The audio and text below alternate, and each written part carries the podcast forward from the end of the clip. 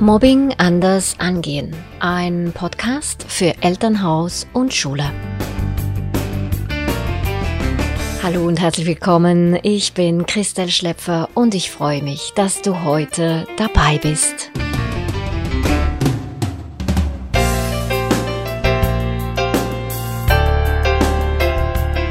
Ihr Kind ist halt ein typisches Opferkind, musste sich kürzlich eine Mutter vom Schulsozialarbeiter anhören, als das Mobbing nicht aufhörte.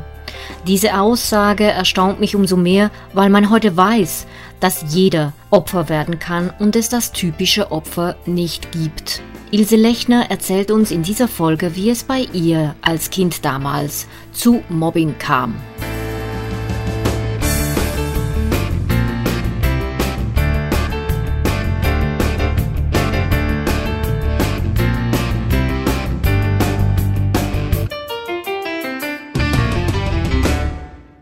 Ja, herzlichen Dank, liebe Ilse, dass du dich bereit erklärt hast, deine Geschichte als Mobbing-Betroffene zu erzählen. Du bist ja Pädagogin und Familiencoach und hast selber als Kind Mobbing erlebt. Magst du uns erzählen, wie es damals überhaupt zu dieser Mobbing-Situation kam und wie Schule und Eltern darauf reagierten? Ja, gerne.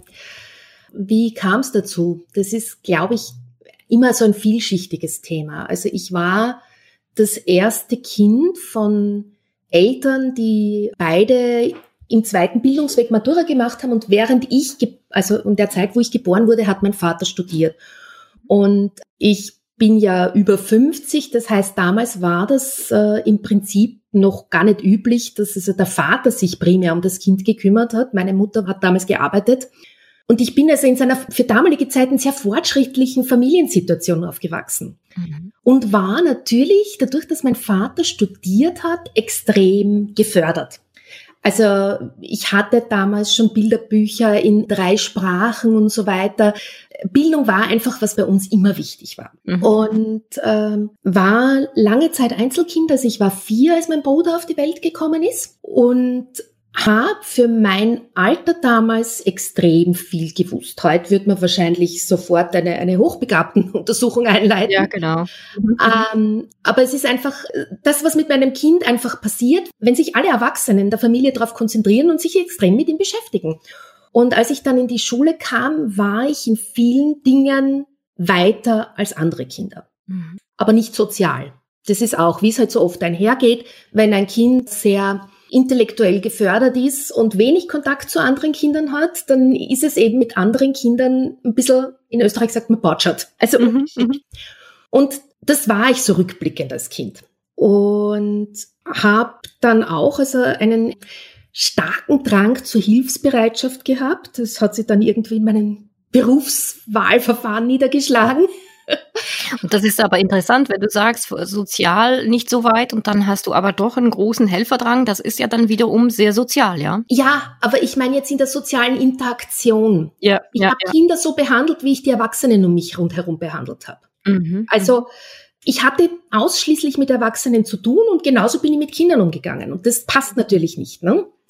Ich war wahrscheinlich auch das kann ich jetzt nur so rückblickend so vermuten, verbal und was Diskutieren betrifft, wesentlich weiter als andere Kinder. Mhm.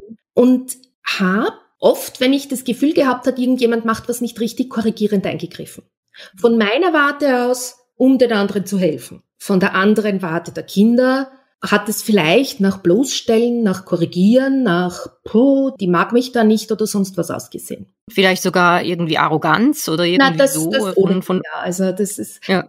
weil natürlich dann, sobald mich jemand angegriffen hat, habe ich mich in mich zurückgezogen. Nicht? Und dadurch mhm. habe ich natürlich extrem arrogant gewirkt. Aber das ist mhm. mir auch erst Jahre später bewusst geworden. Mhm. Und äh, da kam es dann bereits in der Volksschule dazu, dass ich also gemobbt wurde, dass also teilweise die ganze Klasse in der Pause dann rund um mich gestanden ist und irgendwelche Dinge von sich gegeben hat. Ich kann mich an eine Situation erinnern, wo sie dann alle gestanden sind und gesagt haben, Obergescheite Ilse. Mhm. Und ich wusste damals überhaupt nicht, wie es dazu kam. Was ist das äh, für eine Klassenstufe damals? Dritte, glaube ich. Okay. Dritte mhm. Grundschule. Und was dann aber dazu kam, wir haben den Wohnort gewechselt. Das heißt, ich bin dann in der vierten Grundschule in eine andere Klasse gekommen. Und habe mich dort sehr wohl gefühlt, habe mich dort auch ganz gut eingefügt. Nur musste ich nach einem Jahr natürlich wieder Schule wechseln. Mhm. Und nachdem ich in einem Dorf wohne und die Mehrzahl der Kinder damals an die Hauptschule kamen, hatte ich nur drei Klassenkameradinnen, die mit mir an die neue Schule gingen. Und das war nicht unbedingt die, mit denen ich mich am besten verstanden habe. Das heißt, mhm. ich war dann sofort wieder in dieser Situation, auf mich zurückgeworfen zu sein, irgendwie das Gefühl zu haben, allein zu sein, nicht dazuzugehören. Und das ist dann was, was sich durch diese Mobbing-Situation in der Grundschule irgendwie so, so verfestigt hat. Sobald mich jemand angegriffen hat, habe ich mich sofort abgekapselt, allein gefühlt, zurückgezogen und sicher für andere arrogant reagiert, wobei diese Arroganz eigentlich einer Unsicherheit geschuldet war. Mhm. Das Ganze war dann vor allem verbal oder wenn du sagst, so, wenn sie so gerufen das haben, Ganze so war verbal. Ilse, ja? In der Grundschule war es ausschließlich verbal. Es gab dann noch einmal einen Fall im Gymnasium, das war die vierte Klasse, also die Unterstufe, die letzte Klasse der Unterstufe. Und da hatte ich eine Kollegin, die hat dann so Sachen gemacht, wie meine Weste mit Tinte bespritzt und solche Scherze. Mhm. Da haben allerdings dann die Lehrer eingegriffen. Also als es dann materielle Beschädigung gab und vielleicht physisch, äh, da hat die Schule dann reagiert, ja. Na, weil es auch augenscheinlich wurde. Ich glaube, es ist auch als Schule nicht immer einfach, weil man diese unterschwelligen Dinge ja auch nicht immer mitkriegt. Also da kann ich auch aus meiner eigenen Beobachtung als, als Pädagogin sagen, Kinder machen das schon so, dass man es nicht gleich mitkriegt. Klar, mhm. das ist ja das Problem von Mobbing, dass es eine sehr subtile Form von Gewalt ist, ja. Mhm. Ja, und man mhm. kann das, glaube ich, am Anfang auch schwer unterscheiden. Ist es jetzt gerade eine Neckerei, weil es kurzfristig passiert, oder passiert es immer mhm. wieder und ist es schon Mobbing? Mhm. Ne? Ja, genau. Hast du denn zu Hause was erzählt oder hast du das ganz für dich behalten? Hast du die Lehrer informiert? Wie, wie bist hab, du da vorgegangen? Ich habe es zu Hause erzählt. Allerdings haben meine Eltern sehr hilflos reagiert also nicht unbedingt sachdienliche, hilfreiche Hinweise gegeben, weil sie natürlich aus ihrer Betroffenheit gehandelt haben. Mhm. Und dann kamen auch so, so Dinge wie, du darfst dir das nicht so zu Herzen nehmen und die sind halt blöd und das, das zeigt nur, wie dumm sie sind und äh, also das sind Dinge, die mich als Kind nicht abgeholt haben mhm. und die auch wenig hilfreich waren. Und das ist ja eine Tendenz, die man sehr schnell hat als Eltern, ja, dass man da äh, sagt, ja, hör doch einfach nicht drauf oder wehr dich doch oder ach, die sind ja selber blöd oder die sind halt nur neidisch, ja. Also es ist dann irgendwie, da spielt tatsächlich Neid mit rein, aber das hilft natürlich in der Situation dem betroffenen Kind natürlich nicht, ja. Dich hat das in diesem Moment eben auch nicht weitergebracht. Wie sah es dann aus mit den Lehrpersonen? Die waren in der Grundschule genauso hilflos. Also ich hatte eine ganz tolle Lehrerin, die erkannt hat, dass ich mich teilweise gelangweilt hat und die mich einfach mit Zusatzaufgaben gefüttert hat. Mhm. Kam dann auch dazu, dass wir zum Beispiel, wir hatten ein Blumenfenster im Stiegenhaus und dass ich dann für manche Stunden freigestellt war und mich um dieses Blumenfenster gekümmert habe. Aber auch das hat mir natürlich wieder eine Sonderstellung verschafft, die es mir genau. nicht einfacher gemacht hat. Das ist dann, ich meine, das erleben ganz viele Kinder mit den heutigen Themen wie Hochbegabung, Hochsensitivität, ADHS und so weiter, dass sie dann vielleicht für die restlichen Klassenkameraden anders, ich sage jetzt in Anführungszeichen anders erscheinen und aber auch von den Lehrpersonen anders behandelt werden, was ihnen nochmal eine Sonderstellung gibt, ja, also wie es du jetzt da erlebt hast und das Thema auch gut in der Schule sein. Ja, das ist natürlich auch für manche Schüler wiederum die Herausforderung, auch als Streber zu gelten, zum Beispiel. Ja, und das dann als Aufhänger genommen wird, um zu mobben. Ja, also es braucht ja eigentlich gar nicht wirklich einen Aufhänger. Jedes Kind kann zum Opfer werden, aber das war jetzt in deinem Fall wirklich ganz deutlich, ja, dass da vor allem Neid im Spiel war. Ja. Und du hast das natürlich sehr, sehr reflektiert jetzt dargestellt, so rückblickend, wie es war und kennst das selber als, als Pädagogin, auch in eigenen Arbeitssituationen. Gibt es denn Entscheidungen, die du in deinem Berufs- oder Privatleben bewusst gefällt hast, weil du Mobbing erlebt hast? Beziehungsweise bist du durch deine eigene Geschichte auch besonders auf dieses Thema sensibilisiert, äh, zum Beispiel, wenn du direkt mit äh, Kindergruppen arbeitest? Wie sieht das aus? Also ob ich bewusst eine Entscheidung gefällt habe, das könnte ich nicht sagen. Allerdings bin ich auf das Thema sensibilisiert. Ich erinnere mich, dass wir also heuer im Sommer eine Situation hatten, wo sowohl meine Kollegin als auch ich sofort eingegriffen haben. Es war nur eine Bemerkung, so von wegen, ja, paha, hihi, du hast ja lange Haare oder so irgendwas, zu einem Jungen. Und wir haben gesagt, wir dulden das hier nicht. Das darf hier keine Frage sein, wie jemand aussieht. Das ist einfach keine Diskussion. Wir haben das von Anfang an ganz klar dargestellt und das Spannende war, die betroffenen Kinder haben das beide hingenommen, ohne irgendein Ding und sind dann super miteinander zurechtgekommen. Mhm. Und ich glaube, dass es wichtig ist, dass man da wirklich den Anfängen wehrt, dass man einfach klarstellt, okay, also wir haben dann auch schon auch mit ihnen gesprochen, so von wegen, wie würdest du dich fühlen und so weiter, aber dann erst im Nachgang. Mhm. Das erste war einfach ein ganz klares, wir dulden das hier nicht in dieser Form. Absolut. Mhm und haben das dann auf sich beruhen lassen und haben dann erst im Mittagskreis dann drüber gesprochen über die Situation. Mhm. Wo dann auch alle den nötigen Abstand hatten, wo dann so das ein bisschen gesickert ist. Und ich glaube, dass das ganz wichtig ist, da gleich einzugreifen, wenn einem das mhm. anfällt. Das ist so. Also wäre den Anfängen, ja. Also es ist wirklich ähm, Mobbing im Keim ersticken. Es ist in diesem Moment, wenn da ausgelacht wird, was passiert ein erstes Mal. Natürlich können wir da noch nicht von Mobbing sprechen, ja. Aber wenn wir da nicht ein klares Signal in den Schulen setzen oder überhaupt in Kindergruppen, auch Ferienaktivitäten und so weiter, wenn wir da nicht ein klares Signal rüberbringen, dass man das nicht duldet, ja, dann schafft man den Nährboden, dass da das weitergeführt werden kann. Und es ist dann die Kumulierung erst von solchen Hänseleien und Neckereien und so weiter, die dann zu Mobbing führen können. Das ist ja das Problem, ja. Dieser einzelne Moment ist verletzend, klar, aber von dem Moment an sprechen wir noch nicht von Mobbing. Und da greifen ganz, ganz viele Lehrpersonen noch nicht ein. Und ich denke, da beginnt es, ja, dass man da wirklich ein klares Signal, eine klare Haltung kommuniziert. Ja. Ich denke auch, dass es deshalb für viele Erwachsenen so schwierig ist, weil das ein mhm. schleichender mhm. Prozess ist. Für Eltern, weil es gibt ja auch Geschwister, wo Mobbing vorkommt. Genau. Und diese Unterscheidung von der Erwachsenenposition, ist das jetzt ein normaler Streit, ist das eine Neckerei oder entwickelt sich da etwas? Dadurch, dass diese Prozesse so schleichend sind, das ist extrem anspruchsvoll, das zu beurteilen. Und ich glaube, dass Menschen, die in der Situation sind, sich immer schwer tun. Und darum halte ich es für ganz, ganz wichtig, dass man sich da jemanden von außen dazu holt. Was hat dir denn besonders geholfen, diese schmerzhafte Erfahrung aus deiner Kindheit zu verarbeiten? Ja, es ist ja nicht so, dass es eine Lappalie wäre, sondern das hinterlässt dann doch äh, traumatische Spuren. Und wie war das für dich, als deine beiden Kinder selber Mobbing in der Schule erlebten? Also was hat mir geholfen, das zu verarbeiten? Einerseits, ich habe eine sehr liebevolle Familie, wo ich getragen und aufgefangen wurde.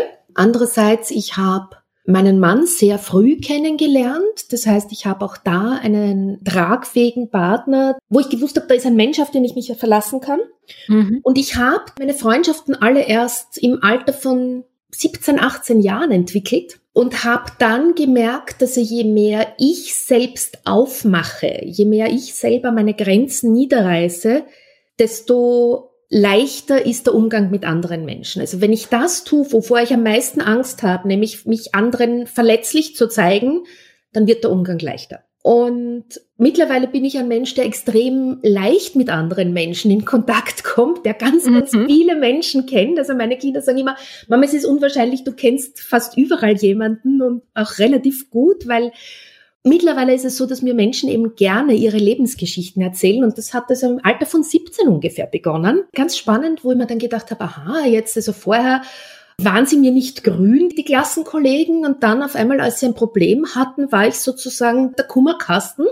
Und da hat sich dann was gedreht, weil da offensichtlich eine Kompetenz bei mir herausgekommen ist, damals schon, also dass ich einfach gut zuhören konnte, dass ich keine Ratschläge in dem Sinn gab, so von wegen, das musst du tun, sondern mit den Menschen gemeinsam reflektiert habe. Mhm. Und mich aber dabei auch selber reflektiert habe und draufgekommen bin, aha, je mehr ich aufmache, je mehr ich meine eigene Verletzlichkeit zeige, desto mehr können das die anderen auch tun.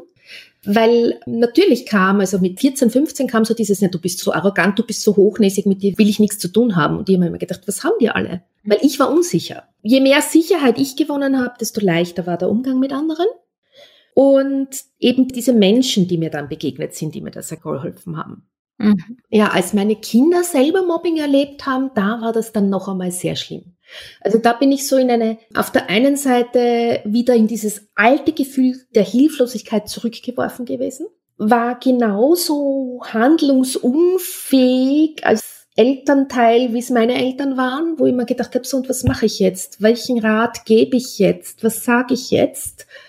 Und das, obwohl du eben Pädagogin warst. Und ich meine, das ist ja spannend. Man ist dann in zwei verschiedenen Rollen. Man ist in diesem Moment ja nicht Pädagoge, Pädagogin, sondern man ist Mama. Genau genommen war ich in drei verschiedenen Rollen. Also ich war nicht Pädagogin und Mama, sondern ich war auch noch dieses verletzte Kind. Also ich habe meine eigenen Verletzungen noch einmal extrem gespürt und hätte sie mit aller Macht meinen Kindern ersparen wollen und wusste nicht wie. Und habe also damals dann auch noch ganz viel über diese ganzen Dynamiken gelernt, habe auch vielleicht sogar dadurch die Reaktionen der Erwachsenen besser verstehen gelernt. Mhm. Weil ich quasi wirklich in diesen drei Situationen war und also ganz ehrlich, dieses Gefühl war beschissen. Als Erwachsener handlungsunfähig zu sein und nicht zu wissen, was ich meinem Kind jetzt raten soll und gleichzeitig dieses wahnsinnig große Gefühl zu haben, ich würde alles tun, um das meinem Kind zu ersparen, weil ich einfach weiß, wie schlecht sich das anfühlt, wie hilflos man da ist, wie traurig man da ist mhm. und ich kann es nicht. Und wie seid ihr da dann rausgekommen? Also was hat dann letztlich geholfen? Bei meinem jüngeren Sohn war es tatsächlich so, dass mich die Mama des mobbenden Kindes angesprochen hat, weil die spannenderweise, also die hatte zwei Kinder und ihr zweites Kind hat das von der Opferseite erlebt. Und wir konnten das dann als Eltern gemeinsam mit den Kindern regeln, weil auch dieses Kind erlebt hat, wie seine Schwester das damals erlebt hat, als Opfer. Und dann gemerkt hat, ja, also so fein ist das halt auch nicht. Wobei ich sagen muss, also ich finde diese Opfer- und Täterbezeichnung schon kritisch. Absolut. Weil auch Kinder, die jetzt mobben, in Wirklichkeit auch Prozesse laufen haben, die keine Täterprozesse sind. Dieses Kind hat dann gesagt, ja, ich verstehe das schon alles, aber ich, ich, ich kann das auch nicht anders. Also dieses Kind war einfach in einer Situation, wo sich's wehren wollte gegen eine erdrückende Zuneigung, ja, also so, so eine mhm. Vereinnahmung und hat halt dann auch über die Stränge geschlagen. Und das ist spannend, was du jetzt da sagst, ja, weil es wollte sich wehren aus einer erdrückenden Zuneigung, zeigt ja auch, wie entmutigt so ein Kind ist, weil es diese Autonomie dann nicht hat und dann kompensiert, ja, also und dann irgendwo diese innere Aggression loslässt, ja, und aus einer Minderwertigkeit heraus, aus einer Entmutigung heraus reagiert. Und das ist ganz wichtig, dass man das versteht, ja, was ist dann die Täterdynamik? Und je nachdem, wie dann die anderen Kinder, wie die Umgebung reagieren, kriegt man dann die Bestätigung, weiterzumachen oder eben nicht. Ja? Und deshalb ist das Ganze viel, viel, viel komplexer als nur eine Sache zwischen zwei Personen, ja, zwischen Opfer und Täter. Genau. Also wie gesagt, in dem Fall ist es uns als Mütter gelungen, das zu regeln, indem wir uns mit allen Kindern quasi zusammengesetzt haben, also beide Kinder mit den Geschwisterkindern, weil da auch so andere Positionen reinkamen. Ich glaube nicht, dass das ein Patentrezept ist. Das ist die Seltenheit, dass das äh, so passiert. Und in der Regel sollte das ja normalerweise mit der Klasse gelöst werden, sofern das Mobbing eben auch in der Klasse geschieht. Genau. Mhm. Und bei meinem größeren Sohn war es so, der war also nicht beteiligt, aber da ist in der Klasse eben ein Mobbingopfer gewesen und die haben damals äh, sich extern Hilfe geholt. Also die hatten dann zwei Workshop-Tage, wo sie das äh, verarbeitet haben. Das war einfach ein extrem sensibler Bursche, der sehr viel Gefühle gezeigt hat, was ähm, ab einem gewissen Alter nicht so unbedingt gut ankommt. Mhm. Und die Klasse hat gelernt, mit seinen Gefühlen umzugehen und er hat gelernt, seine Gefühle ein bisschen zurückzuhalten, weil er sich dann trotzdem angenommen gefühlt hat. Also das ist damals auch sehr gut gelungen, muss ich sagen. Mhm. Ah, sehr schön zu hören. Wobei die haben also wirklich zwei Workshop-Tage hart gearbeitet. Und das hat man den Kindern auch angemerkt. Also als mein Sohn damals nach Hause gekommen ist, der war erledigt. Der war, wie, wie soll ich sagen, emotional ausgepowert für diesen Tag. Hast du noch etwas Spezielles dann mit deinen Jungs gemacht, so irgendwie so ein Abschlussritual oder für dich eben auch mit dieser ganzen Mobbing-Sache? Das hat dich natürlich nochmal so richtig aufgerüttelt, ja? Also, weil es natürlich deine eigene Geschichte wieder aktiviert hat.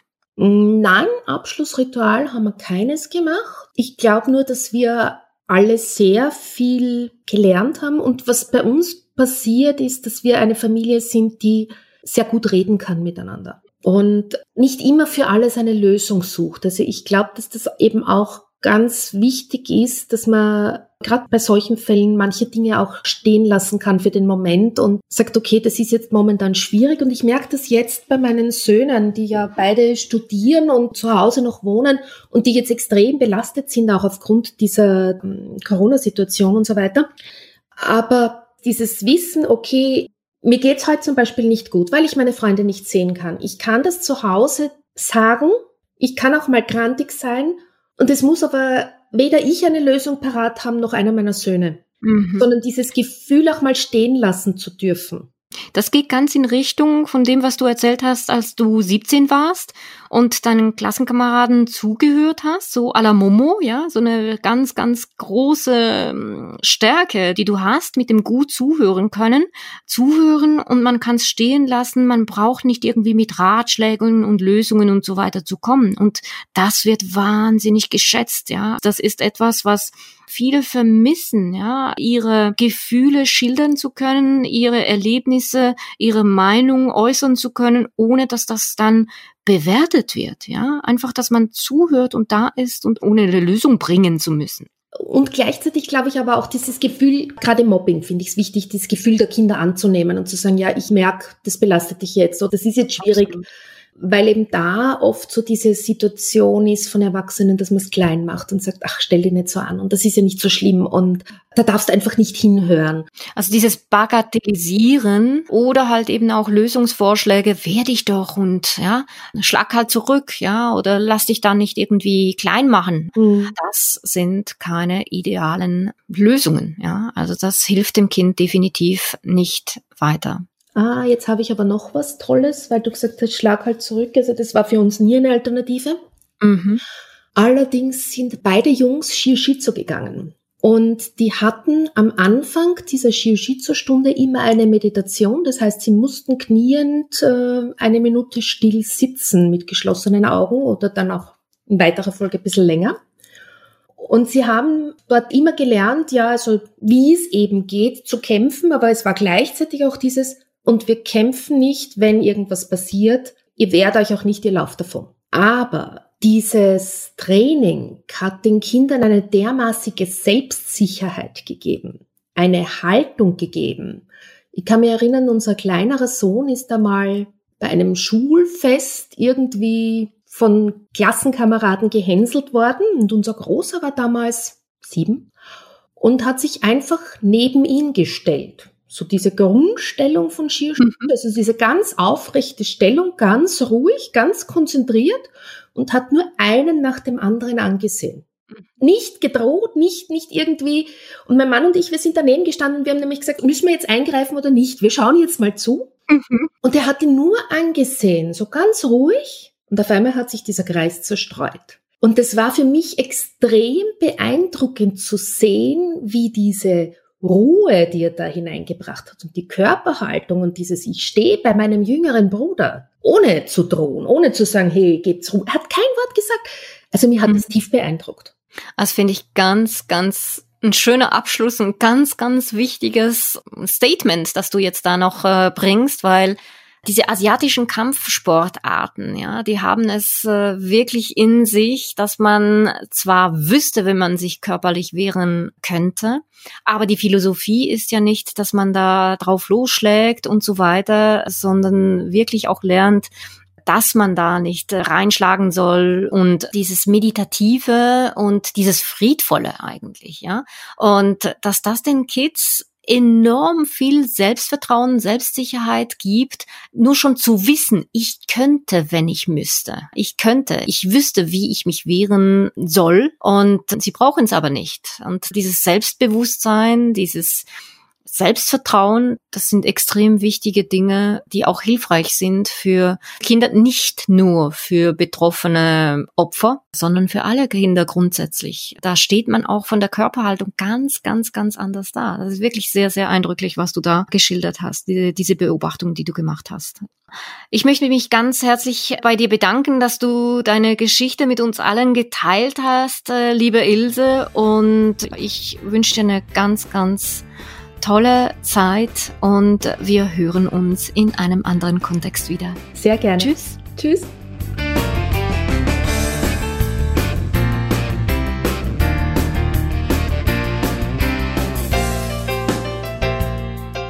Es braucht keinen Aufhänger, um zu mobben. Den findet man immer, wenn man mobben will. Ob rote Haare, einen anderen Akzent, ob füllig, dünn, groß oder klein, überaktiv oder strebsam, stotternd oder etwas unbeholfen, hochbegabt wie in Ilses Geschichte. Wer mobben will, findet immer was.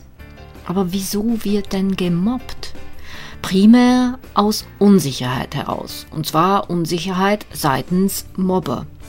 Das gibt ein ganz neues Bild, denn die Unsicherheit hat man lange nur bei den Opfern gesucht. Das sogenannt typische Opfer war ein Kind mit wenig Selbstvertrauen. Stimmen, die sagen, die Opfer seien meistens einfach überempfindlich und nur sie müssten deshalb gestärkt werden, schieben die ganze Verantwortung des Geschehens auf das Opfer. Mobbing und Cybermobbing anders angehen zu wollen, heißt primär, aus dem Schubladendenken auszusteigen und Verantwortung zu übernehmen. Das geht weit über den Verzicht von Schuld und Strafe hinaus. Doch dazu mehr in den nächsten Folgen.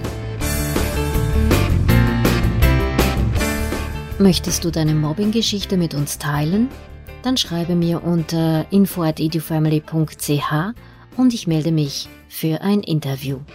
Ich freue mich, dass du heute dabei warst. Bis zum nächsten Mal und tschüss, deine Christel Schäffer.